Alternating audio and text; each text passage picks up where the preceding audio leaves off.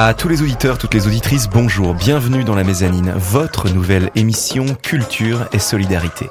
Tous les 15 jours, nous invitons celles et ceux qui font Strasbourg. Artistes, entrepreneurs, associatifs, nous vous donnons la parole. La mezzanine, c'est aussi des contenus sonores inédits, reportages, fiction et théâtre radiophonique réalisés par Adrien Labi. Autour de la table, Nico, Cassandre, Maeva et moi-même, bienvenue à tous et à toutes, Joachim au micro, vous êtes dans la mezzanine.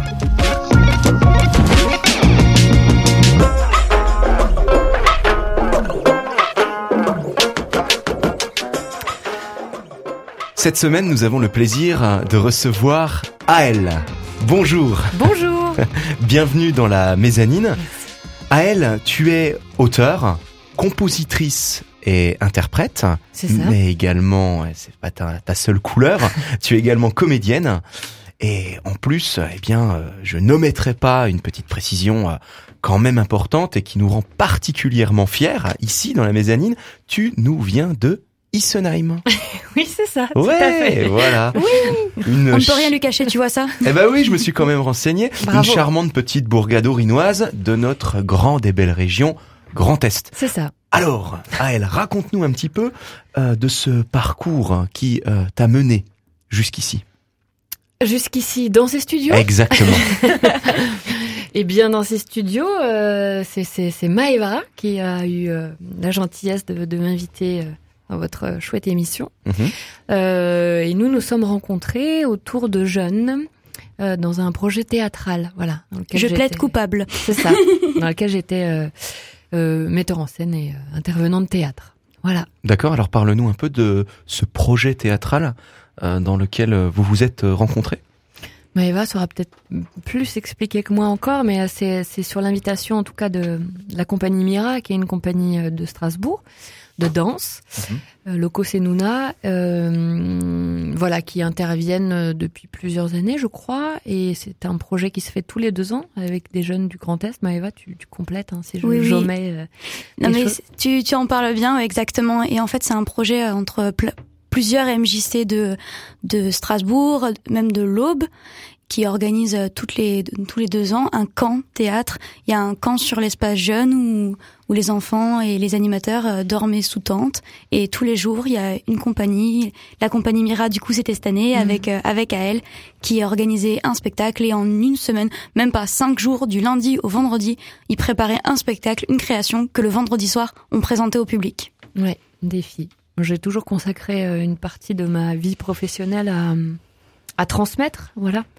À garder toujours un, alors être sur scène, en tournée, etc., mais garder toujours un moment euh, de, de, de passation et de transmission et de rapport avec euh, les jeunes ou les moins jeunes, voilà, Mhm. pour, euh, J'entends le désir de transmettre, de transmission. Et qu'est-ce qui t'a donné le désir de chanter, Aël Oh, bah, je chante. euh, je, je pense pas avoir eu le désir, c'est-à-dire que c'était en moi depuis toujours, depuis que j'ai des cordes vocales. Et, euh, et voilà, j'ai toujours chanté à la maison, j'ai toujours euh, assez secrètement d'ailleurs. Euh, je, je faisais ça dans ma chambre toute seule. Et puis voilà, je crois que c'est des choses qu'on a en soi, comme le spectacle, euh, comme euh, comme c'est une flamme.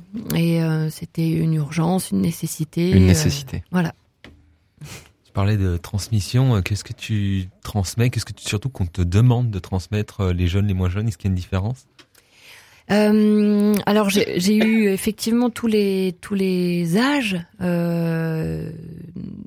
depuis quelques années. Moi, je sais que c'est évidemment c'est l'amour du théâtre, c'est toujours une aventure collective, l'amour des mots, l'amour de dire, l'amour de partager un spectacle. Euh, le rapport est pas le même effectivement entre les, les, les plus petits, les adultes. Euh, avec le temps, je sens, je sens que j'ai une affinité euh, particulière avec les, le public adolescent que j'aime beaucoup. Voilà. Et euh, mais c'est toujours des aventures aussi. euh, c'est ça qui fait la magie du théâtre, c'est qu'on est dans la matière c'est l'humain et euh, c'est toujours des histoires aussi euh, qui se tissent entre humains et qui, qui, qui, font que voilà les aventures sont extraordinaires et les souvenirs sont forts euh, que ce soit par exemple sur le la semaine avec avec les enfants ou le lieu dans lequel j'enseigne c'est-à-dire le Créa à Kingersheim qui est une scène conventionnée jeune public il bah, y, y a des enfants qui sont là depuis des années maintenant et qui se réinscrivent chaque année parce que parce que les aventures de théâtre, c'est des belles aventures, et puis certainement qu'ils doivent être heureux dans les, ateliers que je donne. Voilà. Donc j'essaye de garder un jour par semaine euh, pour, pour être dans, ce, dans cette euh, passation, voilà, dans cette transmission. Et donc, elle, tu es artiste depuis très jeune, mais as-tu connu un moment en particulier où tu t'es euh, mise particulièrement à y croire, à croire en toi, un moment où enfin tu t'es dit peut-être, j'y vais là, je m'autorise à, à être et à devenir artiste?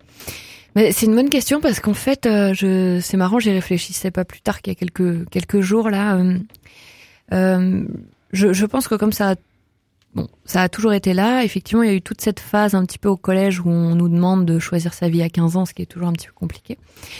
Euh, mais en fait, je me suis rendu compte il y, a, il, y a, il y a quelques jours que certains savaient avant moi ce que j'allais faire. Je, je repense à une, une prof de lettres euh, qui dit mais bien sûr que tu seras comédienne, c'est évident. Enfin voilà. Et euh, après, euh, en fait, les choses se sont un petit peu faites toutes seules, du lycée jusqu'à la voie professionnelle. tout s'est embrayé assez rapidement et c'était donc là en fait. et je pense que j'y ai du coup cru vite, très tôt. Presque toujours. Je, je, vais un petit peu enlever la partie euh, adolescence où on se demande ce qu'il va bien falloir faire quand on feuillette comme ça les, les manuels euh, d'orientation qu'on dit alors euh, ça, non pas ça, ça pas ça, non pas ça, pas ça. Mais voilà, je pense que ça a toujours été là et, et que du coup y croire, croire en tout ça, c'est quelque chose, c'est un, c'est effectivement un sentiment assez fort et qui a été là depuis très longtemps. Mmh. Alors moi j'entends euh, eh bien que tu as osé y croire mhm. très vite et tout de suite nous aussi nous allons oser rêver un peu avec toi Ella. Tout de suite elle ose dans la mezzanine.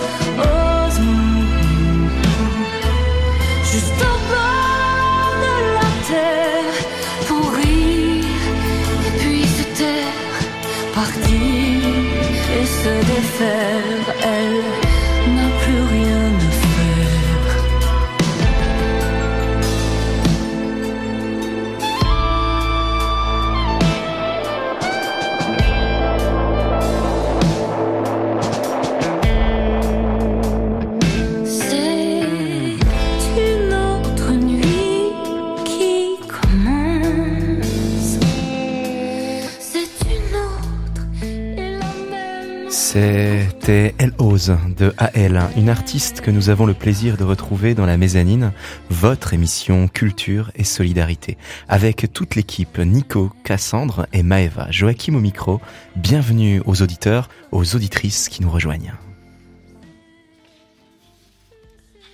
AL, nous venons de t'écouter, tu es auteur, compositrice, interprète.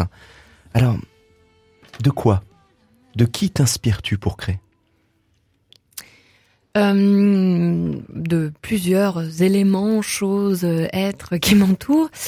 Euh, et puis ça dépend des projets évidemment. Sur ce disque-là, sur Amour, euh, il, y a, beaucoup de choses autobiographiques parce que parce que c'est un matériau.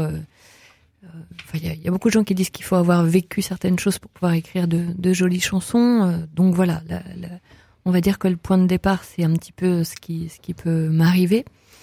Et puis évidemment les gens que je croise, les êtres humains, euh, je dis toujours ça, mais euh, euh, s'intéresser à l'autre dans sa dans sa plus intéressante complexité, c'est ça qui qui est la sève de tout ça. Puis les chansons, elles partent d'un intime de soi pour pour après faire leur voyage et nous échapper et aller atterrir dans la vie des gens. Et c'est ça l'intérêt, c'est qu'elles appartiennent après aux autres. Donc voilà, il faut qu'elles résonnent dans la vie des autres. C'est mieux. Raconter, raconter la vie des gens. Justement, ta musique me semble très narrative, à la manière d'une nouvelle chantée presque. Tu nous racontes des histoires. Et justement, dans Elle ose, euh, titre que nous venons euh, d'écouter, qu'est-ce que tu nous racontes dans ce titre? Alors, je sais pas si elles sont narratives. Peut-être que Hello est la, est la, la plus narrative de toutes. D'accord. Euh, en tout cas, il y a une, une, un goût pour la poésie qui est manifeste et qui est assumé. Et euh, alors, Hello, euh, c'est peut-être la plus délicate à expliquer parce que le thème n'est pas évident et en même temps, c'est une chanson. Donc, une chanson, on est, on, on peut l'interpréter comme on a envie et comme on a envie de la recevoir. Mais Hello, c'est une femme qui quitte quelque chose, voilà, qui quitte un état, qui quitte une vie, et elle s'éloigne de la ville. Elle part la nuit, elle se fait belle et elle euh, et elle quitte la ville pour aller au bord de la mer, voilà. Et elle ose. Alors après, à vous de, à vous de, à vous de savoir ce qu'elle ose, mais en tout cas, elle, elle quitte quelque chose. Et tu parles d'un amour de la poésie. Et est-ce que tu aurais un poète préféré ou, ou un recueil que tu aimes particulièrement? Euh, bah j'ai, c'est, pas très très original, mais j'ai, euh, j'ai beaucoup lu Baudelaire. Voilà, c'est, c'est, ça a été, ça a été euh, important pour moi. Et peut-être plus récemment, euh, enfin plus récemment. C'est-à-dire que les goûts se resserrent aussi. c'est pas très original non plus, mais c'est Rimbaud, voilà, qui, je pense, m'a beaucoup marqué évidemment beaucoup de gens, mais voilà, je suis sensible à cette, à cette écriture-là. C'est marrant, j'y pensais. Ah ben. Et euh, qu'est-ce que tu aimes dans la musique française? C'est quoi ton avis sur la musique française d'aujourd'hui? Eh bien, alors mon avis, hein, il y a que les cons qui changent pas d'avis, mais mon avis a beaucoup changé en fait euh, au fur et à mesure de, de, de ces dernières années. Je, crois que je suis devenue euh, beaucoup plus ouverte à, à plein de choses qui avant euh, euh, me, me parlait moins, peut-être parce que vraiment j'ai les mains dedans dans la fabrication de chansons, etc. Parce que aussi j'ai fait beaucoup de rencontres et d'ouverture d'horizons. Euh, c'est embêtant parce que j'écoutais pas beaucoup en fait de, de, de chansons françaises. Enfin, j'ai été éduquée. Ma maman écoutait beaucoup Brel, euh, Ferré à la maison, donc ça, ça a été dans le biberon, on va dire pour le pour la maman et pour le papa, c'était plus de la musique des années 60-70 du rock. Voilà, c'est les deux influences. Dans la musique d'aujourd'hui. Euh, euh, je, je, je, je, suis sensible à des nouvelles écritures, à des nouveaux talents. Qui, je pense que c'est des gens qui, qui traverseront les âges et qui s'adressent au populaire dans le bon sens du terme, parce qu'il faut pas avoir peur du mot variété. Faire de la, variété, c'est une belle chose. Et par exemple, des jeunes auteurs comme Vianney, euh, je pense, sont des gens qui traverseront le. le ça, ça c'est pas un feu de paille. Je pense que ça va durer dans la qualité d'écriture et dans la modernité, euh, à l'image de, de, de, de Goldman, de oui, de Cabrel, voilà, enfin de gens qui ont qui ont marqué comme ça les époques. Euh, donc dans ces jeunes auteurs là, voilà, c'est des gens que j'aime beaucoup. Euh, et puis après, il y a des choses qui passent moins à la radio. Euh, je suis très très très très très très cliente de, de Camille. Voilà, c'est des gens. Cette esthétique-là me parle beaucoup. Euh, Babix, Camille, euh, qui sont peut-être des gens qui sont moins diffusés sur les grandes chaînes, mais qui ont une grande qualité artistique et de et de proposition. Alors, tu parlais de Cabrel. Mhm. Est-ce que tu peux nous parler un petit peu de ton expérience de staff et expliquer aux auditeurs euh, Oui. ce que c'est? Eh bien, euh, en juin, euh, en juin, que dis-je? En septembre euh, 2017, je suis allée à Astafor, rencontre d'Astafor. La rencontre d'Astafor, c'est un, c'est Francis Cabrel qui a créé ça, euh, qui accueille dans la cour de son école, quand il était petit, des, des, des jeunes auteurs-compositeurs, pour les faire se rencontrer, se croiser, un petit peu sortir de, de, de- du processus d'écriture qui est souvent très solitaire. Et voilà, et on se retrouve pendant dix jours et on écrit des chansons, on, est nourri, logé, blanchi, on s'occupe de rien, on ne fait que des chansons toute la journée. Le soir à 6 heures, on présente les chansons qui sont nées, ce qui est assez fou parce que écrire une chanson en, en quelques heures, musique, parole, c'est difficile. Euh, et on a l'obligation, par contre, la seule euh, contrainte qui n'en est pas une, c'est un plaisir, mais c'est de se mélanger, de se croiser. C'est-à-dire, on n'écrit pas de chansons tout seul, on écrit les chansons ensemble. Et au bout de dix jours, on, non, au bout de cinq jours, on présente toutes les chansons qu'on a écrites à Francis et à un comité. Voilà, de gens qui sont des gens du village, des gens de la presse, des gens de, de labels, des gens de plein de choses. Et puis, ils choisissent 30, euh, dans les 30 chansons, ils choisissent une quinzaine de chansons qui sont jouées deux jours plus tard. Et il y a un parrain qui est là et qui nous accompagne. En l'occurrence, c'était Julien Doré. Et cette aventure a été, euh, c'était les 45e rencontres, donc ça existe depuis un petit, un petit moment. Euh, et cette, euh, cette aventure-là était un petit peu particulière parce qu'il se trouve que les 45e rencontres dont j'ai fait partie ont été visiblement de très belles factures. Les chansons étaient de très belles factures et de très bonne qualité. Et Francis a proposé à l'issue de, de ces rencontres-là de faire un disque, ce qui n'a jamais été fait. Et ça n'a pas été qu'un effet d'annonce. euh, Ah, c'était une première? Ouais, c'était une première, tout à fait. Ça n'a jamais été fait.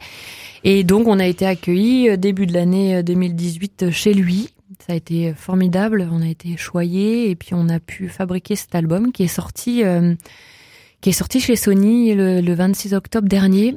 Euh, voilà, et sur le, lequel euh, Julien Doré est venu chanter sur une de mes chansons. Donc, on partage, on partage une chanson. Donc, ça a été une magnifique expérience, évidemment. euh, La scène à partage, le livre également. Tout de suite, la chronique littéraire de Maëva. Mezzanine, votre rendez-vous culture et société. Pour cette première chronique de l'année 2019, je vais toujours parler d'un livre, mais qui ne se lit pas. Ah bah, Oui, je sais, c'est original. en effet, l'an dernier, j'ai eu la chance de remporter le second prix d'un concours de lecture à voix haute. Et pour ce prix, oui, je sais, c'est... pour ce prix, j'ai reçu une sélection de cinq livres audio.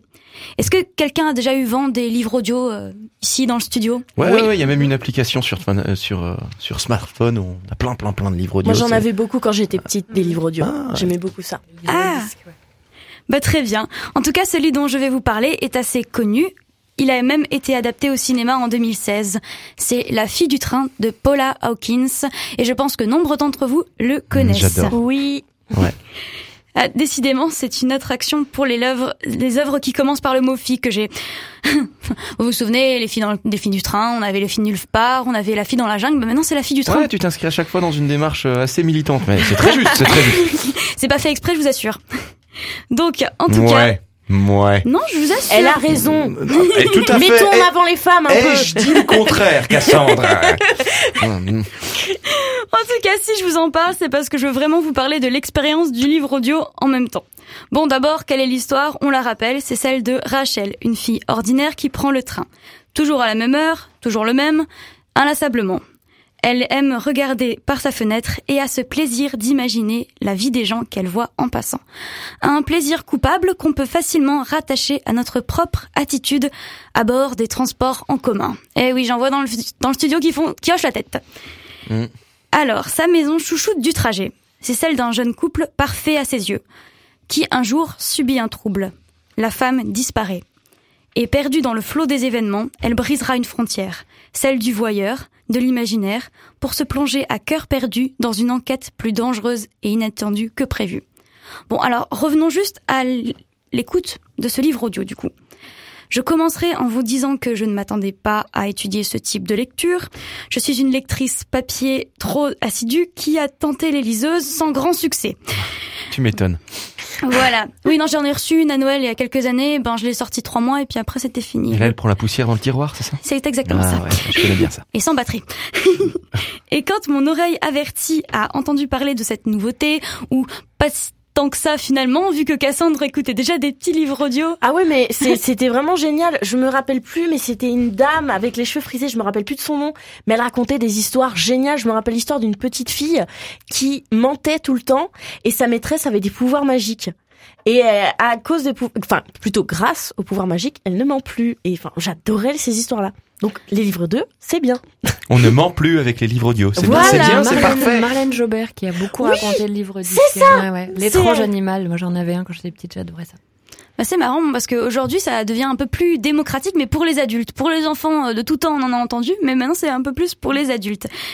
Et du coup, ben j'étais plutôt de celles qui disaient ah ça jamais. Et on ne le dira jamais assez. On ne, il ne faut jamais dire jamais. Hein. Il faut le répéter toujours. Comme a dit elle, il y a que les cons qui changent pas d'avis. Exactement. Comme quoi, hein. En tout cas, ce qui est original avec ce livre audio en lui-même, c'est le fait qu'il est lu par plusieurs personnes. Normalement, c'est un lecteur qui nous fait tout le livre, et bien ici, on respecte le principe des trois personnages féminins qui nous embarquent dans la narration. Donc trois lectrices, trois voix que l'on écoute nous raconter leur histoire. Et j'ai remarqué que le rapport au personnage est clairement lié à l'effet produit sur nous de la voix de la lectrice. Nous ne sommes plus seulement influencés par les actes de ces femmes, mais surtout par leur voix. Et d'ailleurs, il y en a une qui m'a un peu insupportée dès le début, la voix, et du coup, je n'arrivais pas à aimer son personnage. Vraiment. Ah, Oh. Non, je vous jure, ça m'a... mais pourquoi? Qu'est-ce que t'aimais pas dans sa voix? Je, je sais pas, elle m'inspirait pas confiance. Je... Mais c'était fait exprès. Pas tant que ça, je crois. Ah bon C'est juste moi qui, suis- qui aimais pas trop cette voix. Enfin bref, on se laisse vite prendre par les voix, si ambiances. tu nous écoutes. Tu as tout notre soutien. Ah Oui, tout à fait. Je suis désolée, mais elle lit très bien par contre. C'est déjà ça. Oui. Mais on se laisse assez vite prendre par les ambiances qui rythment les chapitres. Tout l'univers est vraiment bien retranscrit et j'ai vite lâché prise en étant portée par ce thriller angoissant. Cette forme est parfaite pour ce livre. Il rentre dans l'aspect plus psychologique et nous plonge encore plus dans la tête de nos protagonistes. Seul petit bémol pour moi, pour euh, un livre audio, c'est que quand je m'arrête dans l'écoute en dehors d'une fin de chapitre, eh bien, je devais mettre pause. Donc, pour retrouver le fil de ma lecture, j'ai souvent eu un peu de mal à me souvenir des événements précédents. Et vu que j'ai l'habitude de relire les phrases en amont pour me replonger dans l'histoire, c'était quand même assez frustrant. Bon, je sais que vous adorez quand je lis des passages, mais pour une fois, eh ben j'ai pas le livre parce que j'ai le CD. Donc je vais simplement vous inviter à aller regarder la page de Audiolib de l'œuvre pour en écouter un extrait libre euh, libre d'accès sur la page. En tout cas, c'était La fille du train de Paula Hawkins. Alors n'hésitez pas à aller voir sur le site ou vous renseigner dans les librairies où ces livres d'un nouveau genre prennent de plus en plus leur place.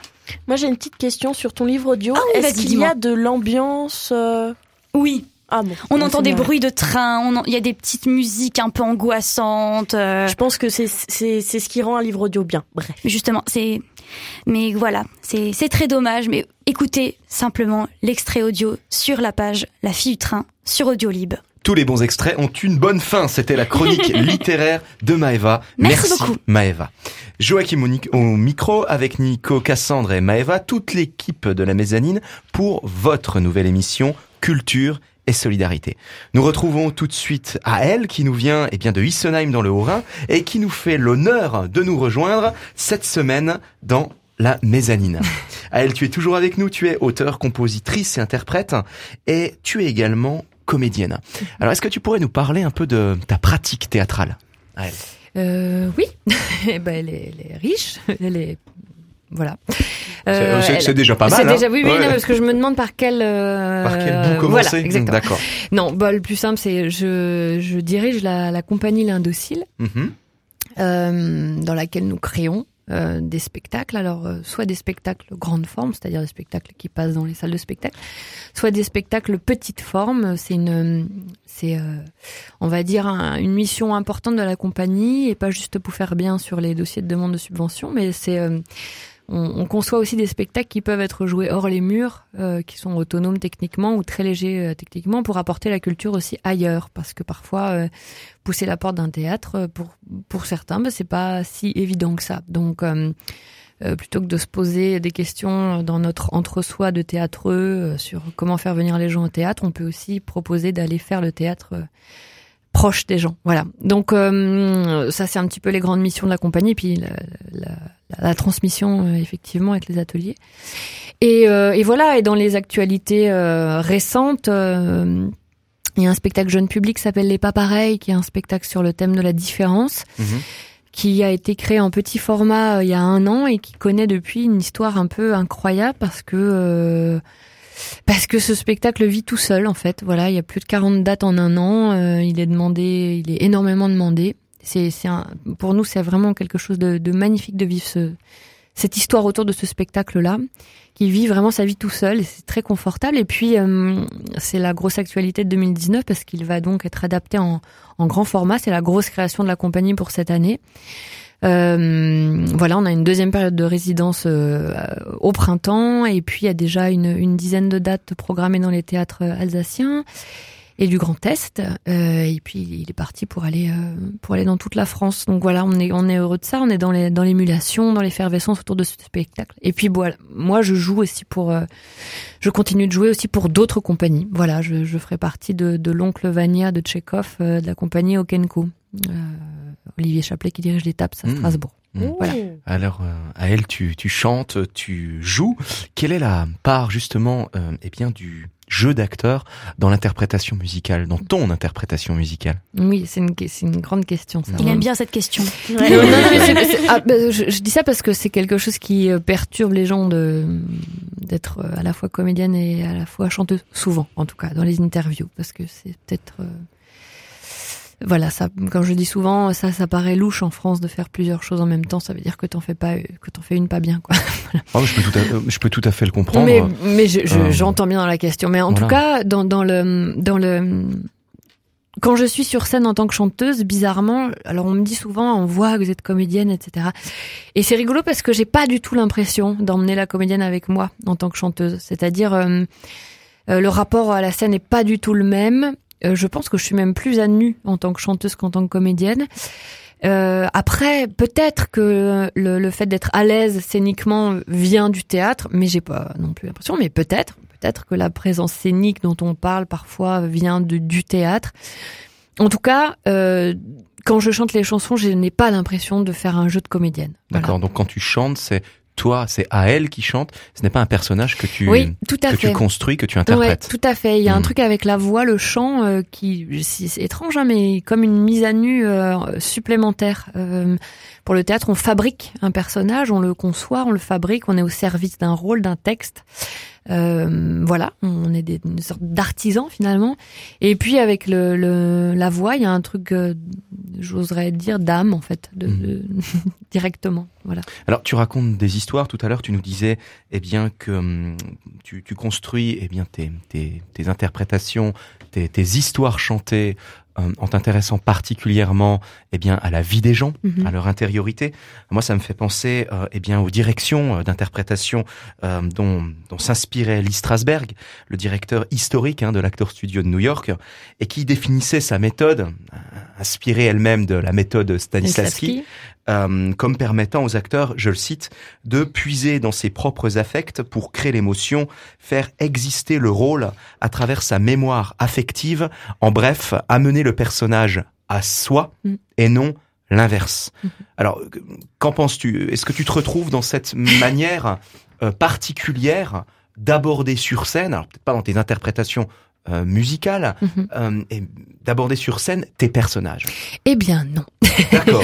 non non. Alors c'est bien. Je, suis très contente que qu'on parle de ça parce que euh, souvent quand je suis en, en, en direction d'acteur, euh, enfin j'ai l'impression d'avoir tranché. C'est-à-dire que le, peut-être le danger que je que qui moi m'effraie un peu pour ceux qui sont concernés dans ces dans ces techniques là c'est aussi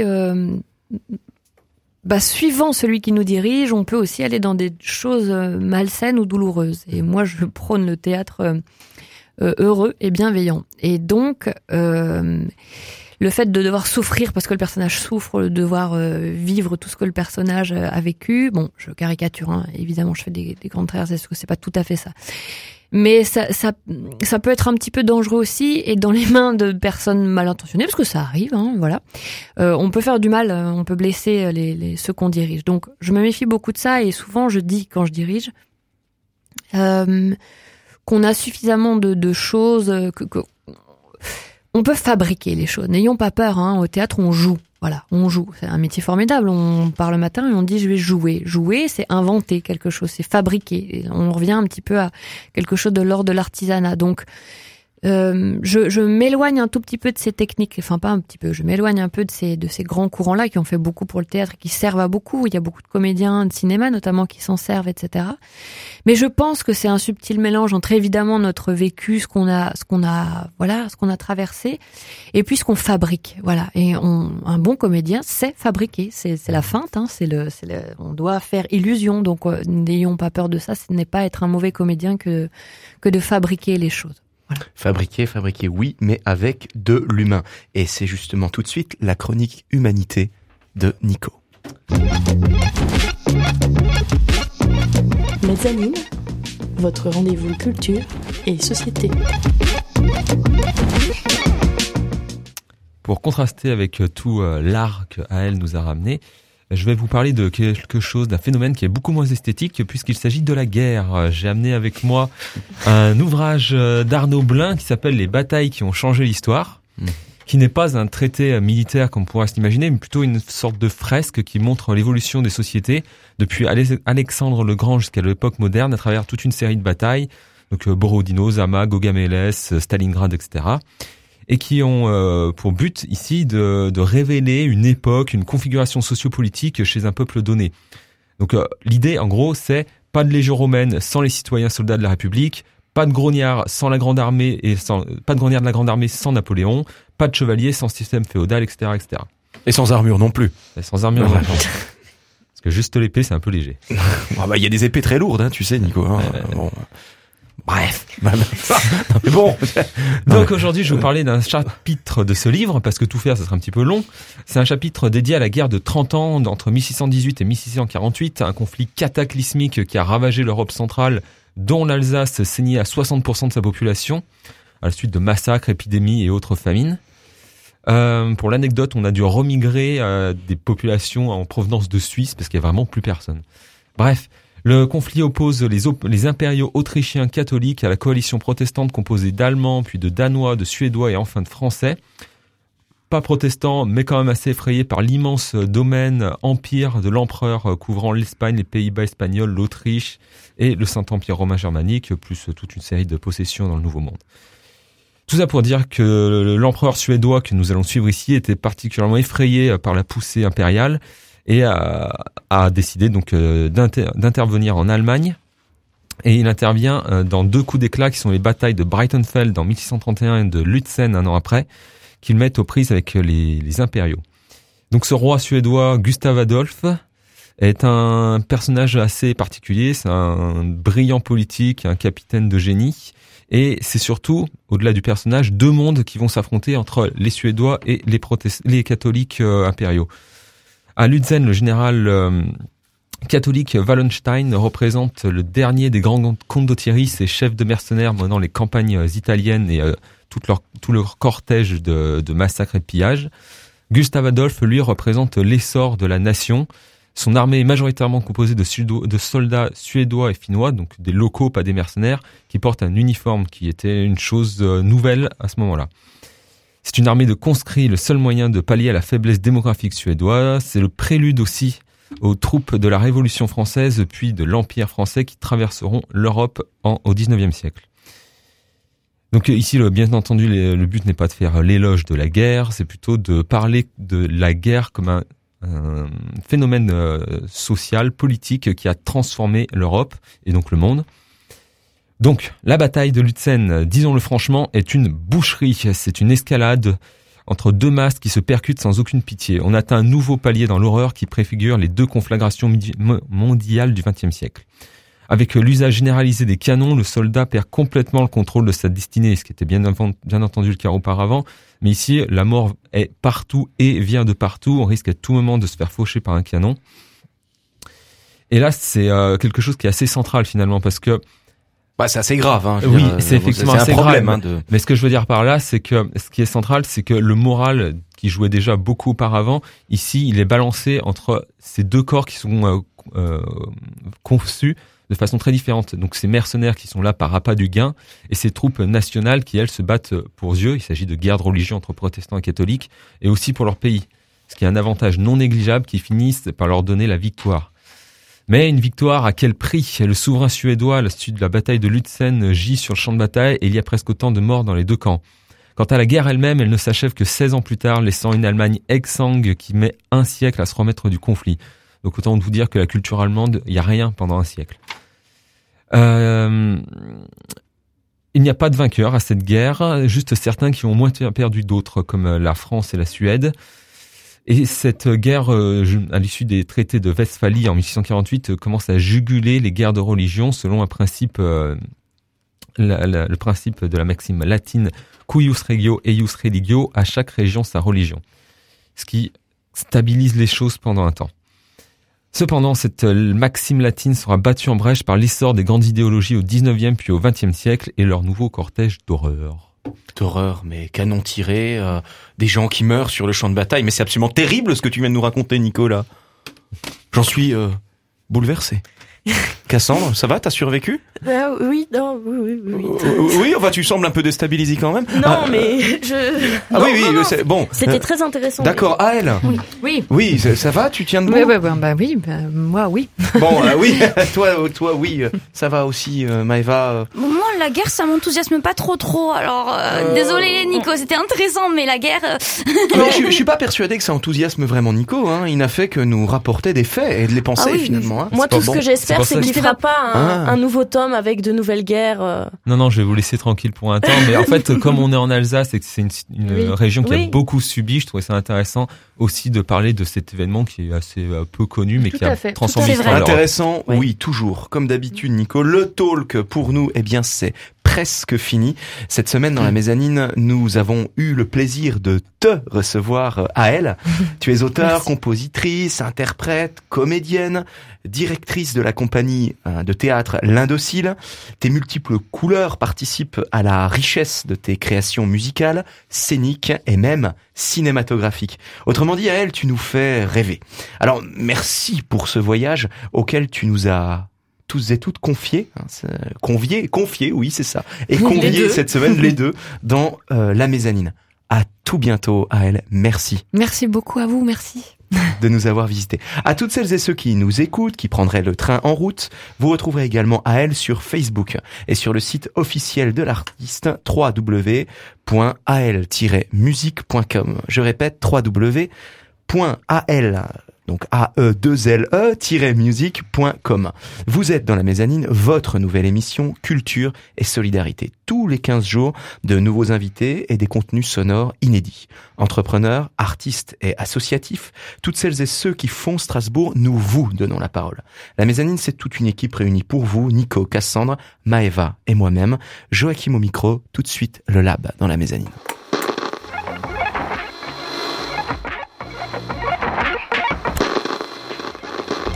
Le labo. Expérimentation guidée.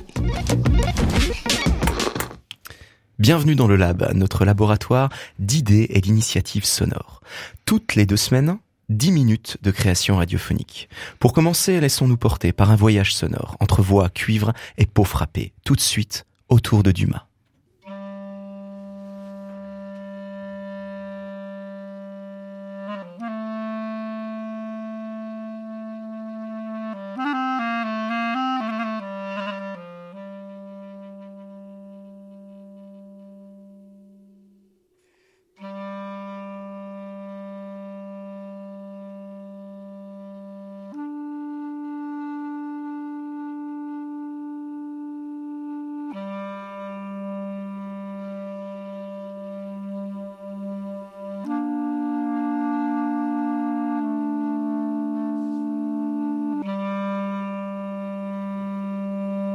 Dieu.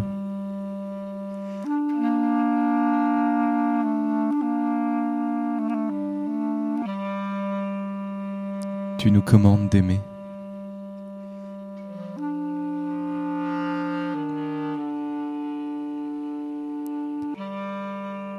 Et nous ne pouvons pas aimer sur commande.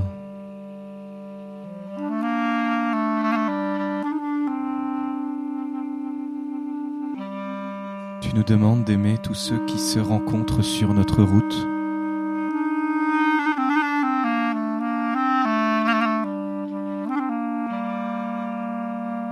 Et de devenir leur prochain.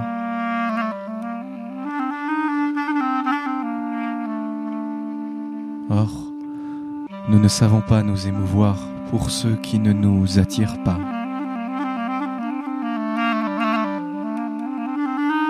Et ne nous enchantent pas.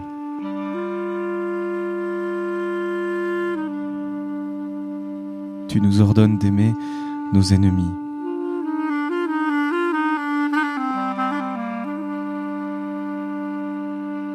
Et nous nous efforçons plutôt de les éviter pour ne pas avoir à nouveau à les affronter.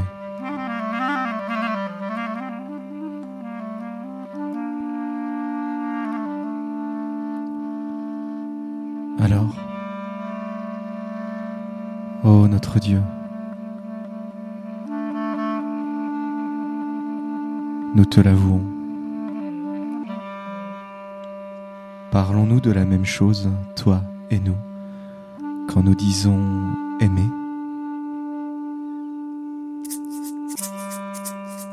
Sais-tu assez combien l'amour est un élan inattendu, un attachement entêté, jusqu'à devenir une passion meurtrière.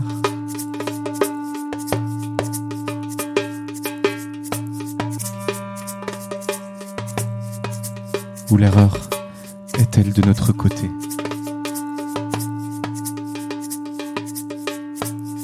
Et faut-il appeler amour? Cette élection unique mais aussi sans privilège, cette alliance inusable mais aussi sans captivité et sans ensorcellement, cette passion totale mais aussi sans maladie mensongère que tu sais pratiquer avec chacun de nous et avec l'humanité entière.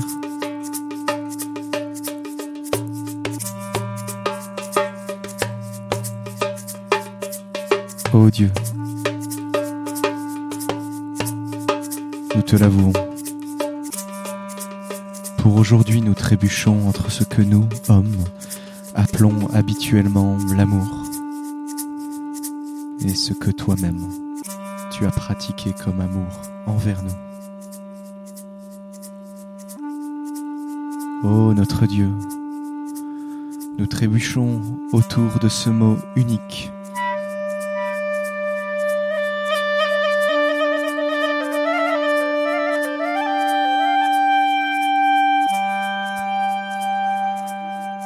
Significations multiples.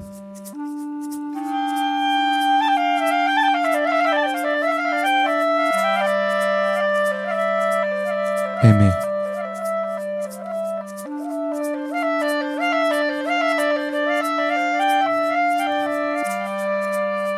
Aimer. Et peut-être trébucherons-nous jusqu'à la fin de notre vie.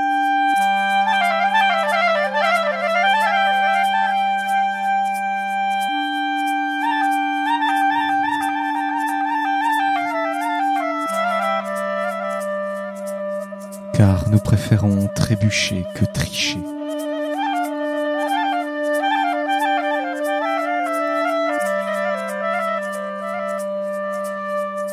Dans cette prière, nous souhaitons causer avec toi de nos perplexités, plutôt que d'imposer des solutions qui ne résoudraient rien.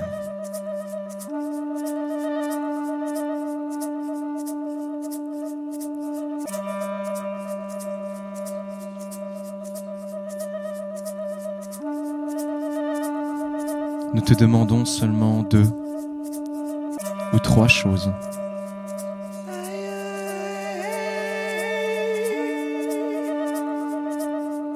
Apprends-nous à aimer de tout notre être. Entièrement.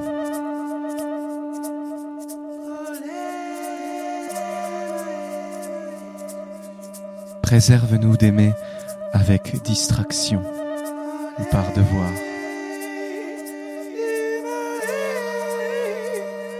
Avec distance ou avec indifférence.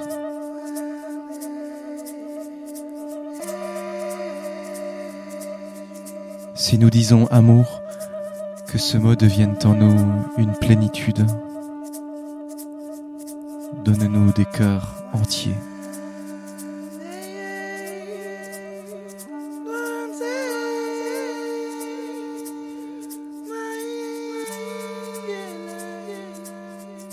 Apprends-nous à aimer dans la durée du temps, sans virevolter de l'attirance à la lassitude, de l'émerveillement à l'épuisement.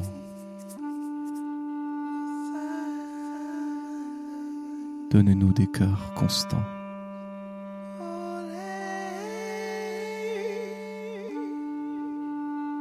Apprends-nous à aimer l'autre et non pas nous-mêmes dans le plaisir de notre miroir.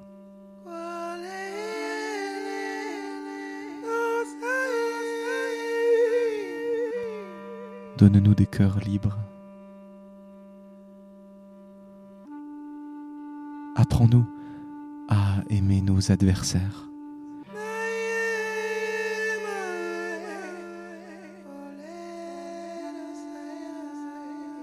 Non par point d'honneur chrétien, mais par imitation tâtonnante de ce que toi-même as fait envers nous.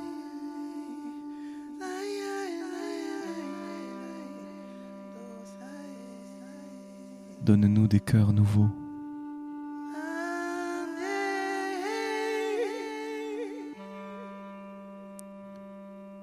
Ô notre Dieu,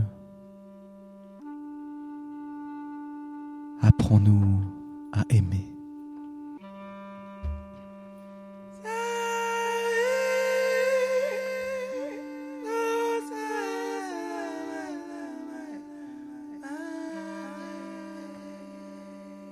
ce que nous oublions sans cesse.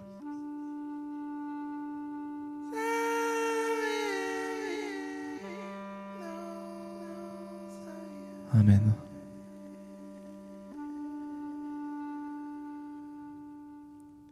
C'était Autour de Dumas, une poésie sonore inspirée de l'œuvre du théologien et poète André Dumas, interprétée par Louanza et Joachim, et réalisée par Adrien Labi. Tout de suite, le cinquième épisode de notre fiction radiophonique. Souvenons-nous. Dans la pénombre d'une chambre silencieuse, Martin Luther s'abandonne à un sommeil bien mérité. Son ouvrage est enfin achevé. En proie au doute, le réformateur murmure dans l'obscurité. Qu'adviendra-t-il de mon œuvre dans 500 ans? Auditeur, faites silence. Le visionnaire s'éveille. Tout de suite, rejoignons le voyageur du temps. Abandonné au XXe siècle par ses anges gardiens, le réformateur pénètre dans un temple et surprend la conversation d'une pasteur et de sa conseillère. Intrigué par leur discours, il s'avance vers les deux femmes.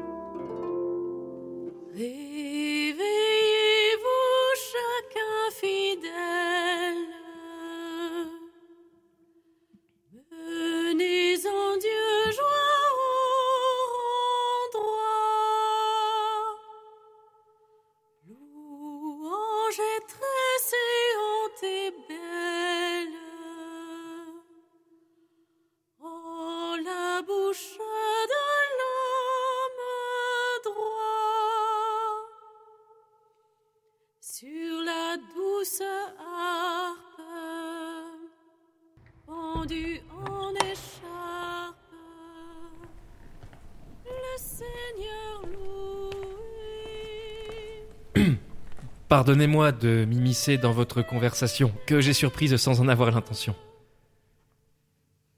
C'est avec bonheur que je m'adresse à une dame, pasteur. De mon temps, j'aurais souhaité voir l'une de vos consorts ordonnées, mais que voulez-vous, les habitudes sont âpres à réformer. De votre temps? Quel âge avez-vous? Euh. Vous dites que les gens de cette euh, contrée ne goûtent que modérément les services divins. Mais alors, que font-ils au juste le dimanche matin? En voilà une étrange question. Pardonnez mon ignorance, je viens de très loin, en effet. Eh bien, ils dorment. Épuisés par le stress ou les fêtes de la nuit passée. Il y a aussi ceux qui regardent la télévision. Et s'abandonnent aux délices de l'oubli et de l'illusion. Beaucoup nettoient l'intérieur de leur habitation. À défaut de purifier leur âme par des prières ou contemplations. C'est aussi le moment des caresses coquines et du plaisir. Surtout si durant la semaine labeur et anxiété ont émoussé leurs désirs. Est-ce possible?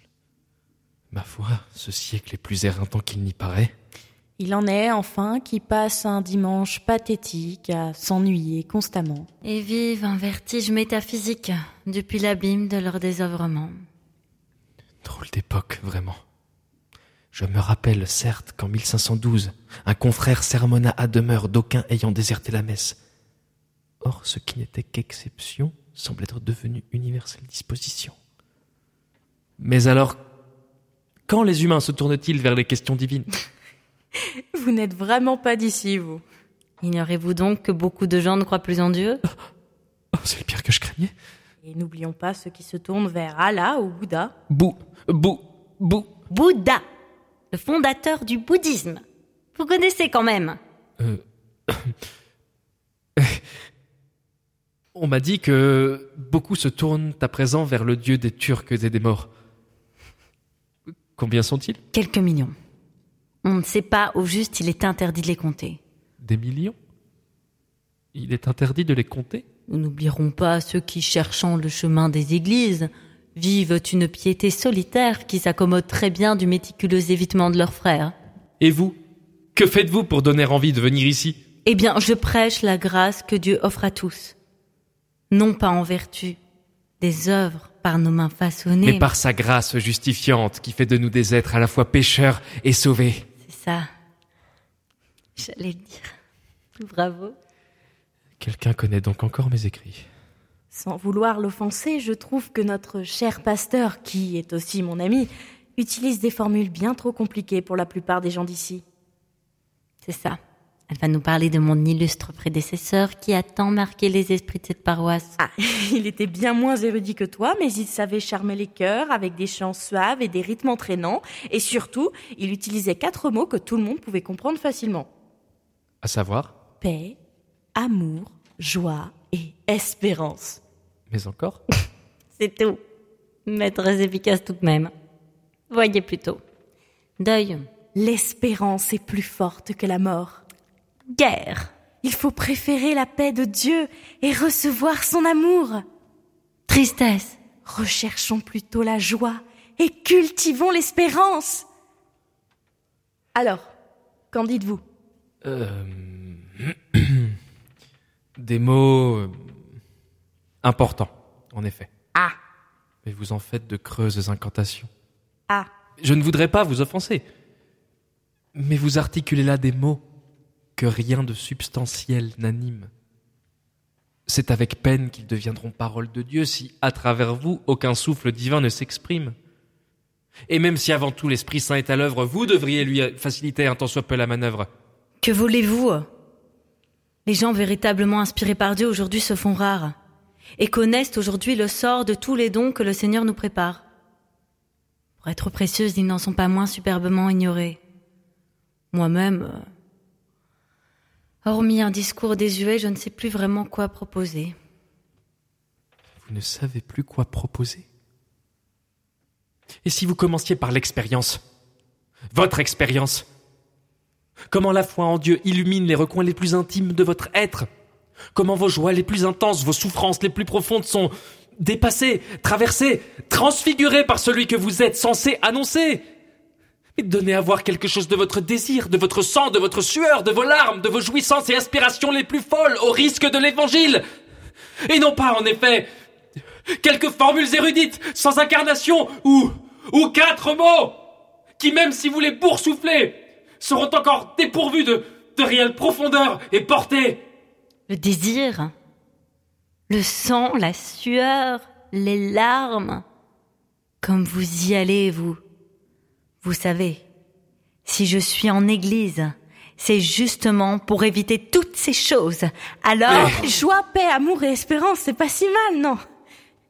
Bon, c'est vrai que la situation n'est pas très brillante, mais, mais nous connaissons des moments d'intense communion. Des cœurs s'ouvrent, des êtres espèrent à nouveau. C'est vrai? Vous pensez que cette ville, ce pays tout entier confessera un jour le Dieu de Jésus-Christ en vérité? Depuis 500 ans, nous avons travaillé pour que chacun puisse exprimer ce qu'il pense. Nous devons donc accepter que des êtres différents expriment ce qui nous peine, même si certains voudraient faire euh, disparaître toute forme de religion. et- Faire. Faire disparaître toute forme de religion Nous avons complètement échoué.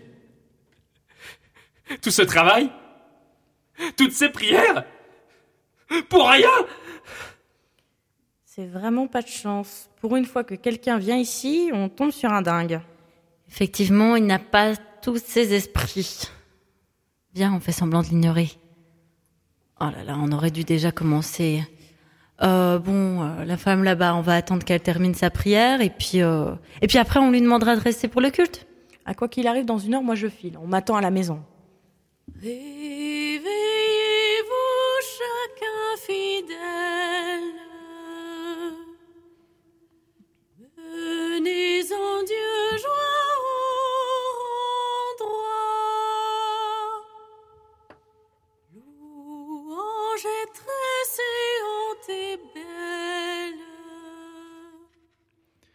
C'était Le Voyageur du Temps, une pièce de Christian Greiner et adaptée pour la radio par la Compagnie des Particules, avec Sylvain Closer-Routier, Déborah Mistretta, Joachim Trogolo, Maëva Neveu, Dacile Kili, Cassandre Duquesnel et Émilie François.